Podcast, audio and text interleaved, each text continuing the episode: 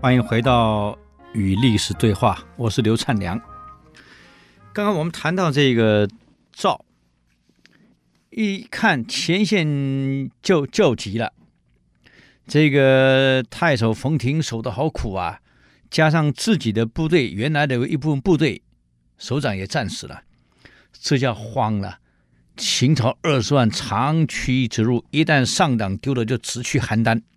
这赵成王才慌了，那怎么办？赶快派人去呀！派谁去？还好廉颇出来了，我愿意去，所以廉颇去了。我们都晓得，这个战国有四大名将：秦的白起跟王翦，赵的廉颇跟李牧，是四大名将。廉颇去了，他采取的方式他很清楚。秦咸阳离上党比较远，而邯郸离上党近，在这样的情况之下，秦人一定急于速战速决，粮草补给路远一定有限，所以廉颇的处理方式是做了各种的堡垒，深挖坑，高筑堡垒啊。每个堡垒之间有地道相通，我就牵制你，你不管打哪个堡垒，我相互牵制，让你秦一步也打不进来。就这样坚持了好长一段时间了。可问题是，打仗是这样，比耐力的呀。当时秦的领导人是秦昭襄王。他是中老年人呐、很有耐心。我慢慢等没关系。可赵成王刚继位，急于有成，就一再催促廉颇：“你不能老是守啊，你也要赶快把秦军给灭掉啊！”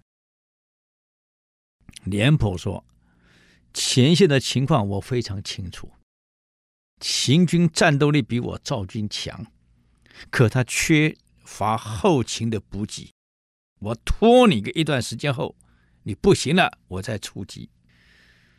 可是你们知道这一拖拖多久了吗？两年。啊，赵成王已经忍无可忍了，再加上秦也急于把上党拿下来，直扑邯郸。可是只要有廉颇在，秦根本无法越雷池一步，连这么有名的白起。绞尽脑汁也想不出破廉颇的办法。最后，他跟范雎、白起、秦昭襄王三个人，这都是三个臭皮匠，凑成个诸葛亮，就在想：如果能够把廉颇撤掉，那么就好处理了。那是让谁来呢？哎。这个赵国有个年轻的将领，才二十几岁，叫赵括。这个人很狂妄、自负，没有错啦。我们历史上都骂赵括，其实你把历史好好看一看，赵括不是没有才华啊。他父亲对他的评语是就有些过度了。他连是连续几战皆捷，到后来是中计输掉的。赵括很有才华，也确实会打仗，只是他倒霉，二十几岁第一次出场就遇到。白起，个沙场老将啊！今天如果不是遇到白起，一定是王和。我告诉你，长平一战赢的将是赵括，而不是白起，是赵军，不是秦军。我们把历史你好好看一看。所以今天我们批评这个赵括纸上谈兵，他但他有一些过分了一点啊。其实赵括不是这样。我们有时候把历史啊，不能老是道听途说，你真正去看一看啊，这个人。兵书读了这么几十年，每天读兵书研究兵法，绝对不是白来的。啊，这赵王对他信任也不是没有道理，只是因为太年轻了，赢了几场后就自负了，是败在这个地方。所以人啊，不能自负，越是顺利的时候，你要考虑可能周围环境的各种变化，你要更谨慎。我们做个企业家也是这样。做做做生意顺了，有时候顺了以后就忘了，可能有些危险的陷阱就在我们的前面，而我们忽略了。这是赵括犯的一个大错。结果到底怎么样才能把王翦换掉呢？这个人太老成了，你动不了他呀！你怎么惹他，他就不动啊！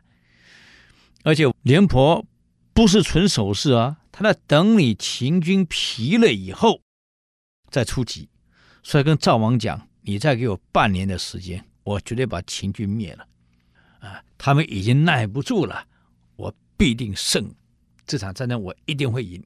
可赵成王受不了了。一方面故意派人到咸阳去议和，啊，他以为这样可以缓和秦的这个情绪，啊，一方面想利用这个突击战略把秦打败。蔺相如一看，给赵成王建议，绝对不能派人去议和，因为你派人去议和的时候，秦王这个老奸巨猾，一定会把所有各国大使通通请来。当面给你看到，我们现在议和，秦赵结盟，这一结盟后，六国合纵就破了。将来秦直趋邯郸的时候，没有人会来救你，所以不能派使臣去议和。第二，不能阵前换将，而赵襄王的策略正好被蔺相如算中了，只可惜。赵成王不听啊！赵成王对蔺相如是非常不满意的，从继位开始，对蔺相如就非常的不尊敬，罢了他的相位。蔺相如几次去见他，上谏言，甚至于风寒、吐血，成王根本不理他啊！所以往往啊，老黄留下的老臣，新皇未必会用啊。那么这个时候怎么办呢？蔺相如建议了半天，成王根本不听。使者到了咸阳，果然被蔺相如算中了。哎呀，这个范雎、白起跟赵襄王那是热烈欢迎，把全世界各国使节团全部请来，当场看他们签合约。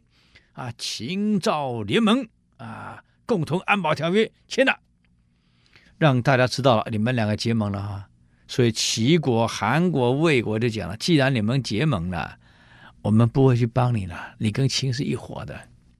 第一个，第二个，重金收买的使节团，让大使私下见范雎的时候，范雎说了：“其实我们秦国久攻不下，啊，马上就要攻下来了。为什么？因为廉颇跟我们有互动。”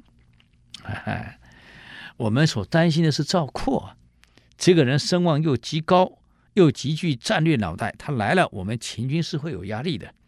现在廉颇在，我想在半年我们就下来了，就利用这个反间计，让大使回来以后向赵王讲，原来廉颇跟秦有私通，所以两年来两军不交战，你看多好啊，相安无事。所以廉颇没有战功。他们所担心的是赵括，这一下赵成王更坚定以赵括换廉颇。你要晓得，蔺相如一听到这个消息，马上直奔哦，晚上了，半夜了，直奔皇宫见赵成王。